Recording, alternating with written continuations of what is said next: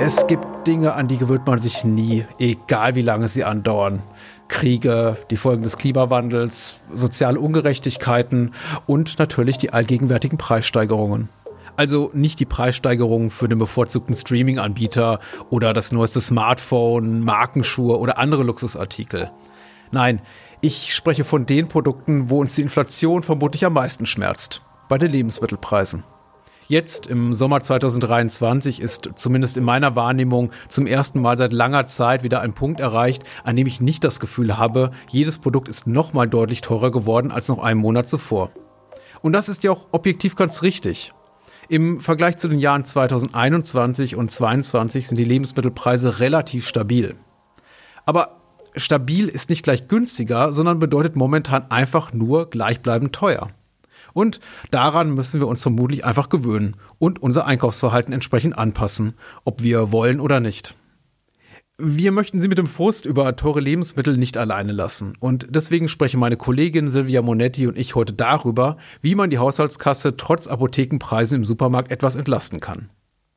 Aber bevor wir zu den hilfreichen Tipps rund um Einkauf und Lagerung kommen, ist es wichtig zu verstehen, wie wir in diese Lage geraten sind, in der Fleischprodukte und Pflanzenöl zeitweilig zu Luxusartikeln wurden. Denn, so finden wir, mit einem besseren Verständnis der Sachlage blickt man der nächsten Preiserhöhung im Lebensmittelbereich entspannter ins Auge. Und sei es nur deswegen, weil Sie nach dieser Podcast-Folge wissen, welche Alternativen Sie bei der Wahl Ihrer Lebensmittel und Ihres Supermarkts haben. Sie hören genau genommen der Podcast der Verbraucherzentralen. Mein Name ist Patrick Lohmeier und nun gute Unterhaltung bei unserem Gespräch.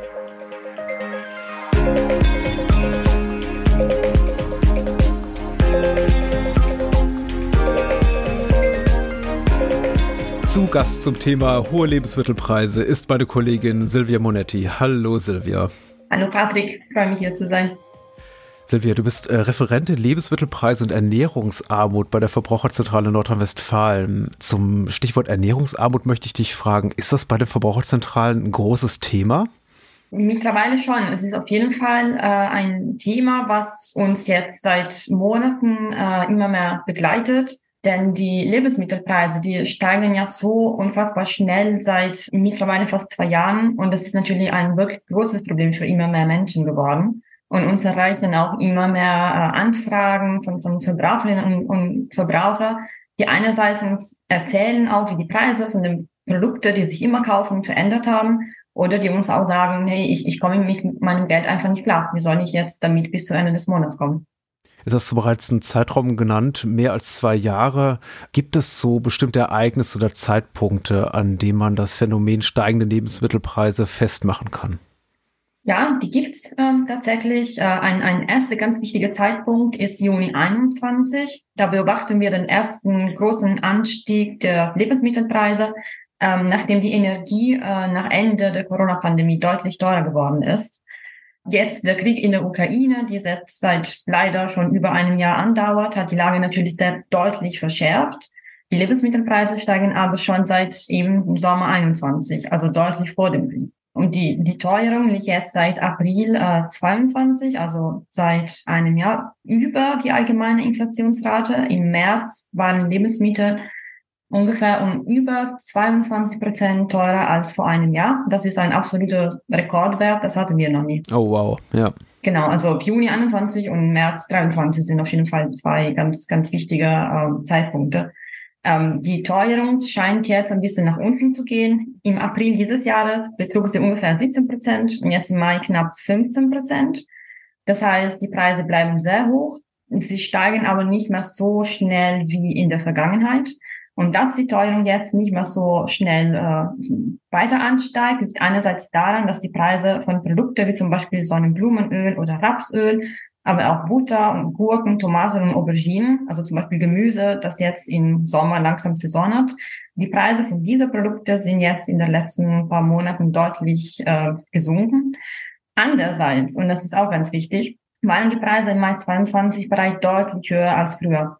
Das heißt, wenn wir Mai 23 zu Mai 22 vergleichen, ergibt sich automatisch ein Rückgang der Teuerung, selbst wenn die Preise mancher Lebensmittel eigentlich gleich bleiben oder sogar noch ein bisschen steigen. Das heißt, hier haben wir auch noch eine eine leichte Verzerrung sozusagen. Der Punkt ist, die Preise bleiben sehr, sehr hoch und werden erstmal auch nicht äh, deutlich sinken. Ich glaube, das ist nämlich auch für Laien wie mich und vielleicht auch einige Menschen, die uns äh, heute zuhören, oft schwer verständlich, dass einem eben auch von Seiten der Medien dann kommuniziert wird, ja, die Inflation oder die hohe Inflationsrate scheint so langsam ausgebremst, Preise steigen nicht mehr ganz so deutlich wie früher. Und es ist ja auch so, also objektiv betrachtet ist die Teuerungsrate dieses Jahr im direkten Vergleich zum Vorjahr geringer als im Vorjahr zum Vorvorjahr. Aber ganz subjektiv äh, merke ich natürlich, es wird trotzdem immer, immer alles weiter teurer. Was mich zu der Frage führt, wenn wir über diese Zahlen und Preissteigerungen, Inflationsraten reden, was sind da die wichtigsten Kennzahlen? Was muss ich mir als Verbraucherin, als Verbraucher merken? Genau, es sind ganz viele, ganz viele Zahlen und Vergleiche mit Vorjahren und Vormonate. Also es ist auch gar nicht so einfach zu, zu verstehen. Die Energie dämpft auf jeden Fall die Gesamtinflation jetzt gerade.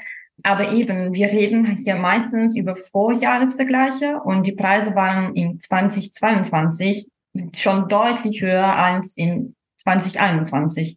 Das hm. heißt, es ergibt sich automatisch ein, ein, ein Rückgang der gesamten Teuerung. Und zwei Begriffe sind für unser Gespräch heute tatsächlich äh, besonders wichtig. Der eine ist der Verbraucherspreisindex und äh, der andere ist die Inflationsrate. Der Verbraucherpreisindex misst die durchschnittliche Preisentwicklung aller Waren und Dienstleistungen, die private Haushalten in Deutschland kaufen. Und diesen Index wird mit einem sogenannten Warenkorb bestimmt. Und dieser Warenkorb enthält Produkte und Dienstleistungen, äh, die Privathaushalten typischerweise kaufen und konsumieren zum Beispiel Mehl und Honig und weitere Lebensmittel, aber auch Bankgebühr, Kinobesuchen, Mieten, sogar Schuhen, Haftpflichtversicherung und Bustickets. Also alles, was wir für unser Leben brauchen sozusagen. Mhm, und mhm. die Veränderung der Verbraucherpreisindex zum Vorjahresmonat beziehungsweise zum Vorjahr wird als Inflationsrate bezeichnet.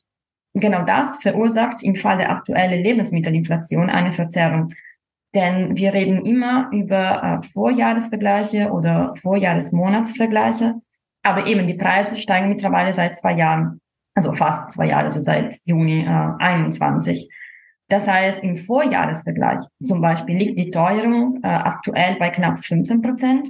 Wenn man aber den Vergleichszeitraum erweitert und Mai 23 zu Juni 21 vergleicht, ergibt sich eine Teuerung von über 28 Prozent, also doppelt so hoch. Oh, wow. Das ist eine ganz mhm. andere Nummer.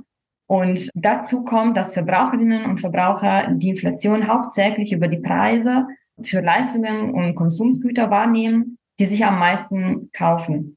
Das heißt, Nahrungsmittel sind ja ein Grundbedürfnis. Wir müssen sie alle kaufen. Also wir, wir können jetzt darauf nicht verzichten. Wir können natürlich auf Luxus äh, Produkte auf Kaviar oder sowas halt natürlich gerne verzichten. Das muss jetzt, äh, das muss nicht sein, aber Mi ja, Milch, Brot, Mehl, die sind alle super teuer geworden.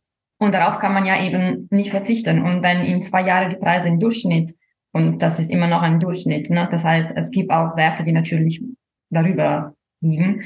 Wenn die Preise um knapp 30 Prozent gestiegen sind, das ist eine ganz andere Nummer und das ist die Realität der Menschen, die anders aussieht, auch als nackte und abstrakte Zahlen. Hm, hm. Ja klar, und womit natürlich auch die Reallöhne nicht Schritt halten können, denn äh, glaube ich, kaum ein Arbeitgeber wird in den letzten 24 äh, Monaten Gehälter um äh, durchschnittlich knapp 30 Prozent angepasst haben, um damit Schritt halten zu können. Genau, das ist auch sehr problematisch, weil eben die meisten Verbraucherinnen und Verbraucher haben keine Ausgleiche bekommen. Die stehen irgendwie da mit dieser, mit dieser mega erhöhte Preise und manche wissen auch nicht, wie das jetzt noch weitergehen soll. Es ist problematisch auch die Tatsache, dass eigentlich alle Lebensbereiche teuer geworden sind. Also wir haben Bereiche wie zum Beispiel die Energie oder die Lebensmittelpreise, wo wir das besonders stark merken. Ich meine, die Energiepreise sind letztes Jahr explodiert. Ne? Die Regierung hat natürlich auch Entlastungspakete geschnurrt, ganz, ganz schnell. Also die Lage war wirklich sehr dramatisch. Aber die Teuerungen in dem Lebensmittelbereich summieren sich zu den Teuerungen in alle anderen Lebensbereiche sozusagen. Und das macht mhm. die aktuelle Inflation so problematisch auch. Ja, verstehe. Du hast bereits eine Zahl genannt. Um 28 Prozent sind Lebensmittel teurer geworden im Durchschnitt in den vergangenen zwei Jahren. Aber das trifft ja auch nicht für alle zu, denn gleichermaßen hast du gesagt, es gibt einige Produkte, die noch deutlich teurer im Preis gestiegen sind. Welche Lebensmittelgruppen sind denn so die Hauptpreistreiber? Welche Lebensmittel sind am deutlichsten von Preissteigerungen betroffen? Also wir haben gesehen, dass ja, einerseits alle Lebensmittelgruppen von den Teuerungen betroffen sind, einschließlich Grundnahrungsmittel. Und das macht die aktuelle Preissteigerung so problematisch, denn es gibt keine Ausweichstrategien. Ich meine, wenn mhm. wir reden jetzt über Milch, Joghurt, Brot, Mehl, Gemüse, das sind Sachen, die jeder von uns braucht zum Leben. Was wir auch beobachten haben, ist, dass vor allem die Preise von tierischen Produkten besonders stark gestiegen sind. Und das liegt vor allem daran, dass sie ähm, besonders energieintensiv sind. Denn um tierische Produkte zu ähm, produzieren, braucht man zum Beispiel auch äh, die Düngemittel und die Pflanzenschutzmittel, um eben Futtermittel herzustellen. Und die Preise von dieser Produkte sind besonders äh, stark angestiegen, weil sie äh, viel Energie benötigen, um hergestellt zu werden. Und die Preise der Energie sind nach Beginn des Krieges in, in der Ukraine absolut explodiert. Dazu kommt, dass Russland auch einer der wichtigsten ähm, Produzenten von ähm, Düngemitteln und auch andere Produktionsfaktoren für die, für die Land Landwirtschaft war. Und das hat natürlich ah, die Preise mh. in die, in die Höhe getrieben. Das haben wir dann auch bei äh, Sonnenblumenöl und Rapsöl gesehen, weil zum Beispiel die Ukraine auch eine der wichtig, wichtigsten äh, Produzenten von Sonnenblumenkerne war. Das heißt, der Krieg hat auf jeden Fall ähm, eine Rolle gespielt und spielt aktuell immer noch eine, eine Rolle bei den Preissteigerungen. Es gab und gibt also viele Gründe für die, für die Preissteigerungen. Doch nicht alle Preisentwicklungen lassen sich allein aufgrund von höheren Energiepreisen oder gestörter Lieferketten oder höheren Personalkosten wegen des angepassten Mindestlohns erklären. Und wir haben den Verdacht, und dazu gibt es mittlerweile auch einige Studien und äh, Analysen, dass manche Unternehmen die Gunst der Stunde genutzt haben, also sprich eine inflationäre Umgebung, um ihre Gewinne zu verbessern. Das heißt, um die Preise ihrer Produkte anzugeben, mehr als es nötig gewesen wäre. Ah, okay. Über diese sogenannten äh, Mitnahmeeffekte, da können wir gleich vielleicht noch mal kurz auch, auch sprechen, mhm. aber jetzt möchte ich noch mal daran anknüpfen an das, was du eben sagtest über die steigenden Preise, vor allem im Bereich eben tierischer Produkte, aber eben auch pflanzlicher Speiseöle und so. Da haben wir ja sowas erlebt als Verbraucherinnen und Verbraucher wie, ja, ich weiß nicht, ob es Lieferengpässe gab, aber wir haben auf jeden Fall eine Verknappung erlebt in den letzten Monaten zeitweilig oder in den letzten ein, zwei Jahren auch schon. Und ich glaube, die Produkte, die da allseits bekannt sind, sind in dem Zusammenhang, muss ich hier nicht noch mal erwähnen, ich tue es trotzdem. Es war, glaube ich, zum Beispiel Mehl, es waren Speiseöle. Was ist von unserer Seite aus ein vernünftiger Umgang mit solchen Momenten, in dem wir einfach merken, bestimmte Produkte sind sehr gefragt und die Regale vielleicht auch mal leer? Wie sollten wir damit umgehen? Das ist eine sehr gute Frage, weil ähm, genau in der EU gab es in den letzten Monaten äh, zu keinem Zeitpunkt einen Mangel an Lebensmitteln. Okay, das ist vielleicht wichtig zu sagen. Also nicht in Panik ausbrechen. Genau, nicht in Panik ja. ausbrechen, weil das äh, verschlechtert nur die, die Situation. Es gab zwischenzeitlich Lieferengpässe und Produktionsengpässe, einfach weil die Nachfrage so stark gestiegen ist, dass die Hersteller einfach nicht hinterher gekommen sind. Wenn mhm. zum also in, in Deutschland gibt es zum Beispiel ungefähr 41 Millionen Haushalte. Wenn jeder Haushalt eine Packung Mehl mehr kauft als sonst, ergibt sich eine Nachfrage von plus 41 Millionen Verpackungen ja, Mehl. Wahnsinn. Das ist natürlich eine riesige Menge die auch erstmal nachproduziert werden muss. Und deswegen sind dann manchmal auch die Regale leer geblieben.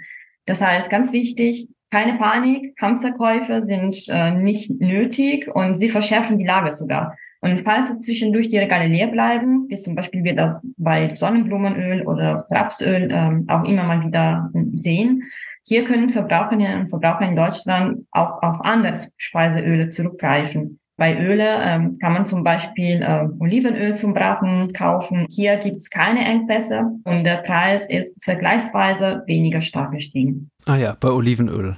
Das werde ich bemerken und ist auch ein wichtiger Tipp, vor allem nochmal, äh, wenn man sich das ins äh, Gedächtnis ruft, was da zeitweilig passiert ist, dass eben Privatmenschen bei digitalen Marktplätzen äh, versucht haben, Pflanzenöle für 10, 15, 20 Euro die Flasche zu verkaufen. Also das hat ja wirklich äh, merkwürdige Blüten getrieben und war auch zeitweilig wirklich unangenehm, das mit zu beobachten. Ja, das war ganz verrückt. Wir haben auch Anfrage bekommen von Menschen, die wissen wollten, also ob sie das machen sollte, jetzt eine Flasche Sonnenblumenöl auf Ebay oder andere Plattformen ja. für 17 Euro die Flasche zu kaufen.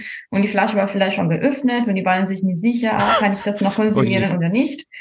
Ja, also in solche Fälle einfach zum Alternativprodukte äh, zurückgreifen und warten die eine bis zwei Wochen vielleicht, äh, bis die Regale wieder voll mit Sonnenblumen sind. Aber so einzelne ähm, schwarze Schafe, Privatleute, die diese äh, vermeintliche Notlage ausnutzen wollen, die sind ja eher in der Minderheit oder zumindest nicht so bedeutend, wenn man dann eben auf die großen Unternehmen, auf die Konzerne guckt, um auf diese Mitnahmeeffekte zurückzukommen. Gibt es denn Unternehmen, die versuchen, durch ungerechtfertigte Preiserhöhungen im Zuge der Inflation, die wir eben gerade alle zu spüren, vor allem im Lebensmittelbereich, zu profitieren? Das ist sehr wahrscheinlich. Welche Unternehmen genau sind, können wir aktuell leider nicht sagen, weil äh, hier das Problem ist, dass die Preisbildung von Lebensmitteln extrem intransparent ist. Es gibt aber viele Anzeichen dafür, dass Mitnahmeeffekte stattfinden. Und Mitnahmeeffekte bedeutet, dass manche Unternehmen versuchen, nicht nur ihre Mehrkosten über die Endpreise der Produkte an Verbraucherinnen und Verbraucher weiterzugeben. Ne, das heißt, ein Unternehmen hat höhere Produktionskosten, weil die Energie teurer geworden ist, weil die Lieferkette gestört sind, weil Personal mehr kostet und so weiter.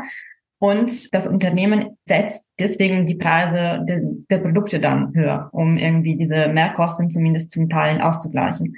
Bei Mietnahmeeffekte versuchen die Unternehmen, ihre Gewinne zu steigern. Das heißt, die Preise der Produkte werden viel höher gesetzt, als es nötig hm. wäre, um die gestiegene Produktionskosten äh, zu kompensieren.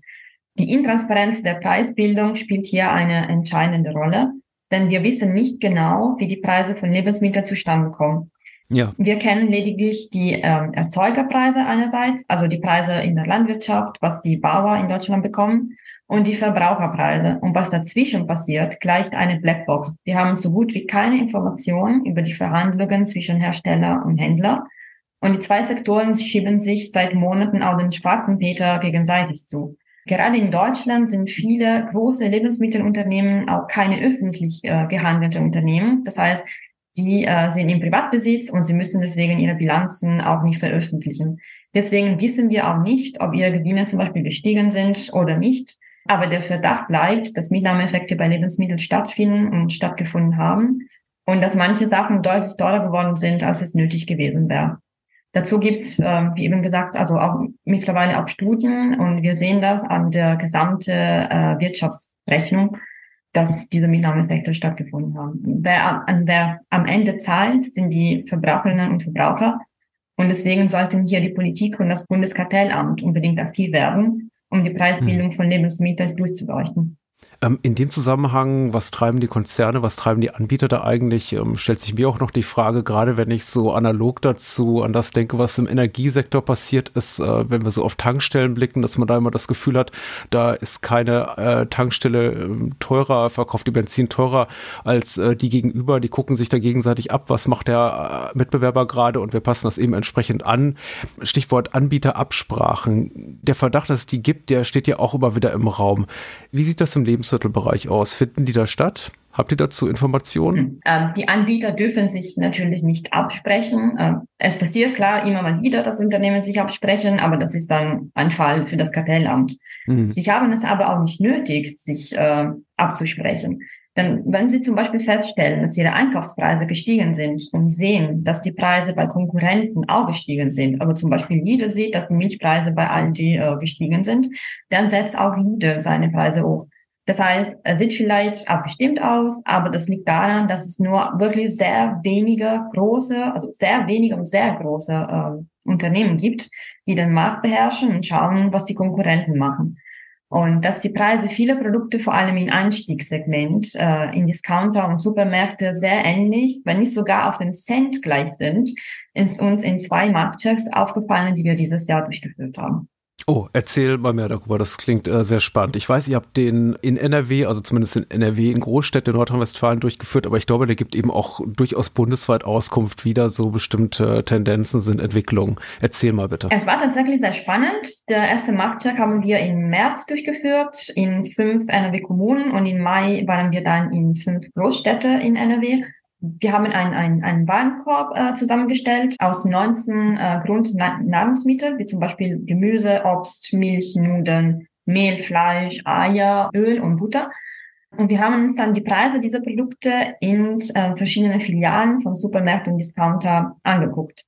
Wichtig dabei ist, wir haben so Basic-Produkte in unserem Warenkorb ähm, aufgenommen und zum Beispiel Bioprodukte oder Produkte mit besonderen Qualitätsmerkmalen haben wir nicht berücksichtigt. Mhm. Fleischstamm aus äh, Tierhaltung Stufe 1 oder 2, die Eier aus Bodenhaltung. Also wir haben auch ein bisschen geguckt, was so Grundnahrungsmittel, Basic, Basic-Produkte sind, die Menschen, die eventuell auch geringere finanziellen Ressourcen haben, ähm, kaufen. Ja, ja. Und ähm, das Ergebnis bei der Stichprobe hat sogar uns überrascht.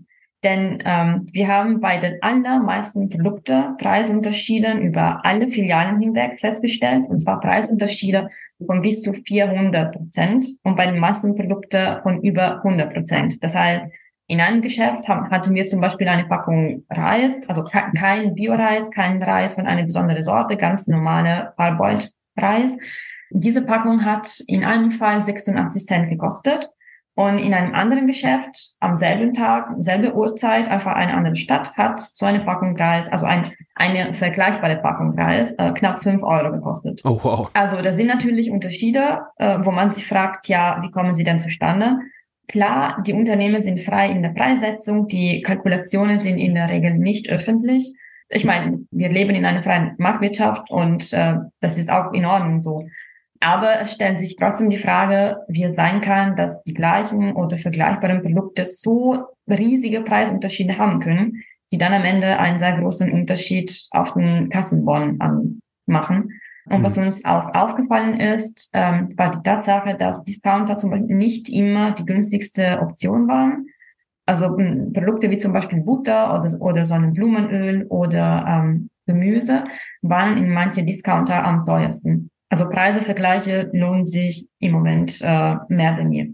Ich finde diese Marktcheck oder diese Marktchecks, äh, die jetzt kürzlich durchgeführt habt, wirklich sehr spannend, weil das eben auch so Erkenntnisse sind, ich glaube, die man im Bereich äh, Lebensmittel und einfach, äh, sagen wir mal, auch so wie du es beschreibst, Basic-Lebensmittel auch gar nicht erwarten würde, sondern eigentlich eher so aus dem Luxusgütersegment kennt. Ich meine, da wissen wir eben, eine Luxusuhr kostet gegebenenfalls das Hundertfache von einer preiswert produzierten Uhr oder ein Marken-T-Shirt kostet eben fünfmal so viel wie ein T-Shirt von einer hm, Fast-Fashion-Kette. Aber dass zum Beispiel ein Parboiled-Reis von der einen Marke nicht mal einen Euro kostet und von der anderen Marke, obwohl er vielleicht sogar aus derselben Quelle stammt, irgendwie fünfmal so viel, das ist tatsächlich auch schon sehr überraschend und erschreckend ein bisschen, muss ich sagen. Das war auch unser Eindruck.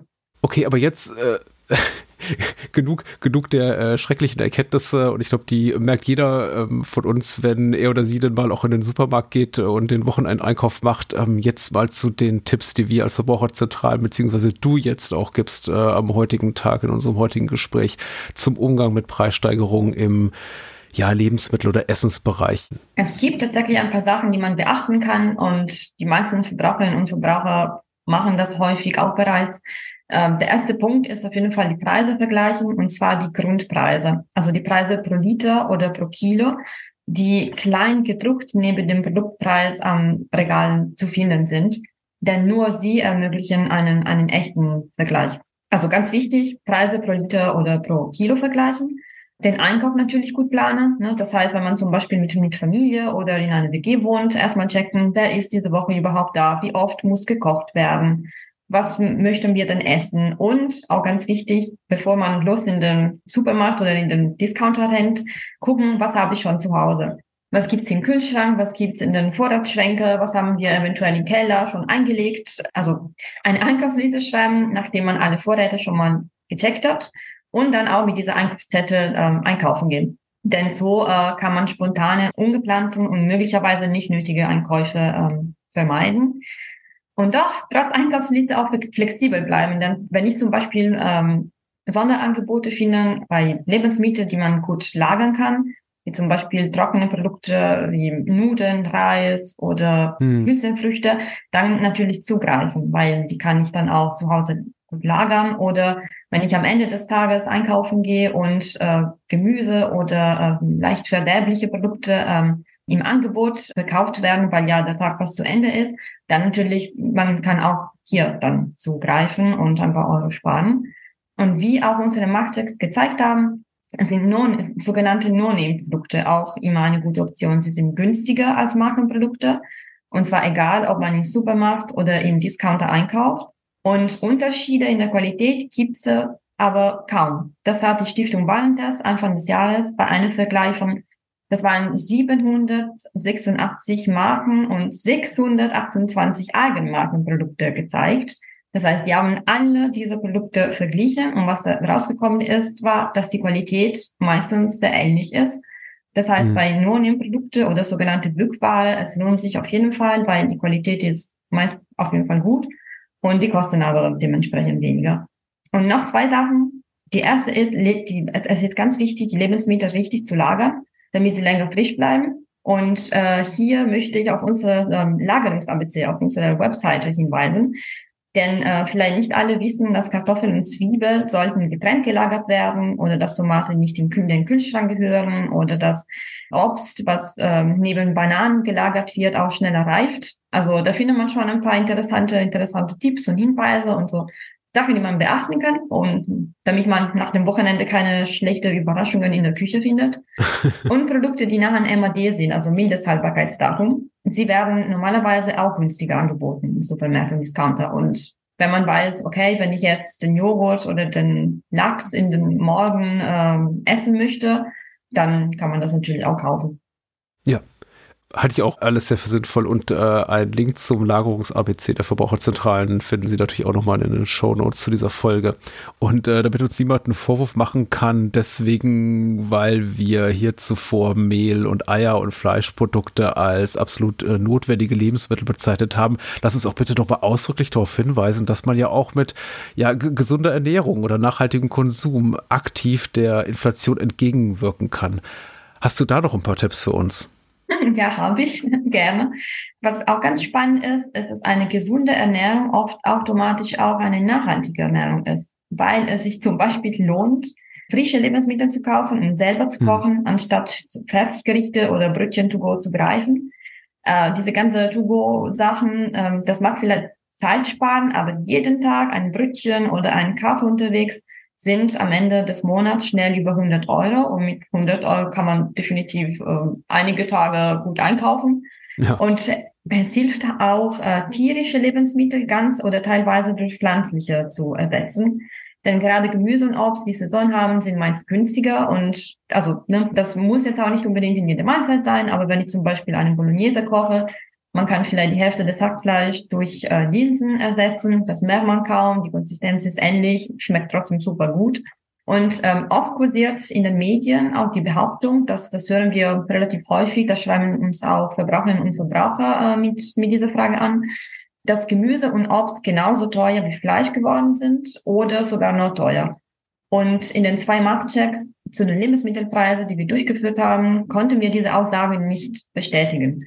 Klar, die Nährstoffe, die sie enthalten, sind unterschiedlich.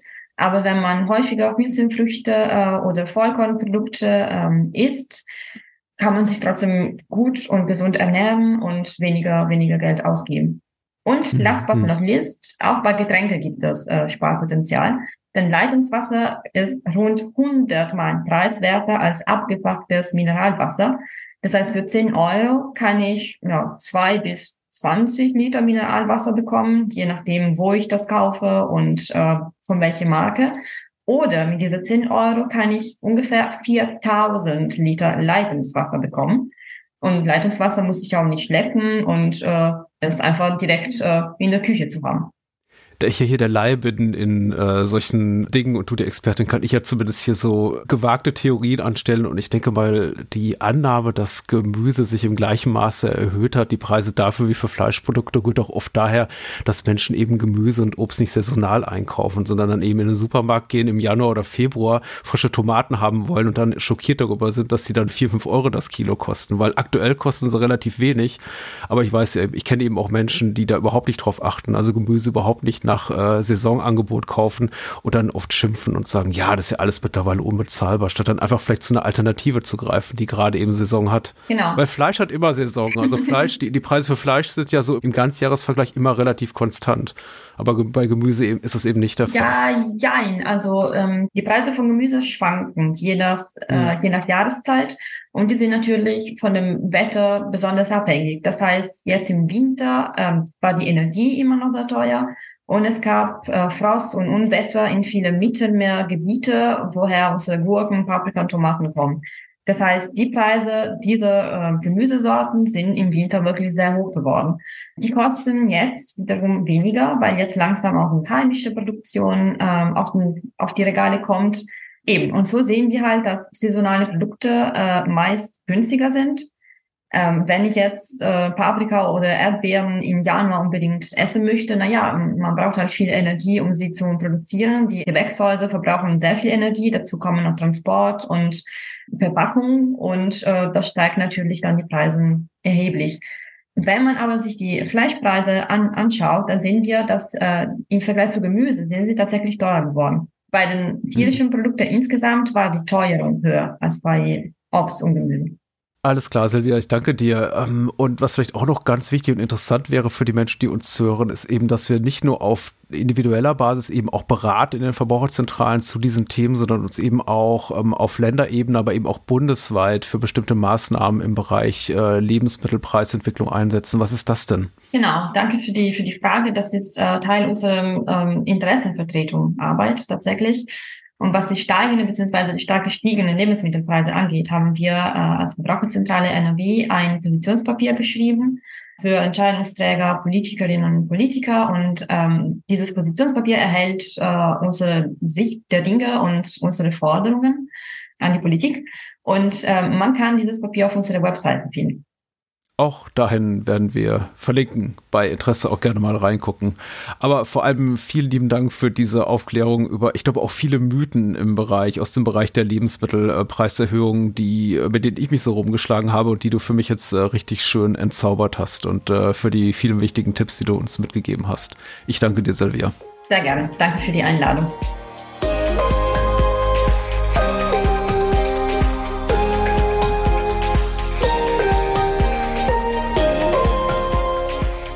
Ich möchte mich bei allen Menschen bedanken, die die Produktion dieser Podcast-Reihe ermöglichen. Und natürlich vielen Dank an Sie fürs Zuhören. Viele weitere Folgen von Genau genommen können Sie in so gut wie allen Podcatchern und Audio-Apps hören, wo Sie uns kostenlos abonnieren können. Wenn Sie uns bereits in einer App wie Spotify, Apple Podcast, Amazon Music oder Audible hören und Ihnen unser Format gefällt, bewerten Sie uns doch mit ein paar Sternchen. Darüber würde ich mich sehr freuen.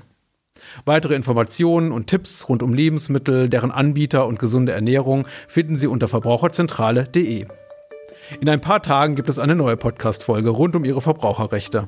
Bis dahin erreichen Sie mich für Feedback und Themenwünsche per E-Mail an podcast.vz-bln.de. Dies war genau genommen der Podcast der Verbraucherzentralen. Mein Name ist Patrick Lohmeier und ich freue mich aufs Wiederhören.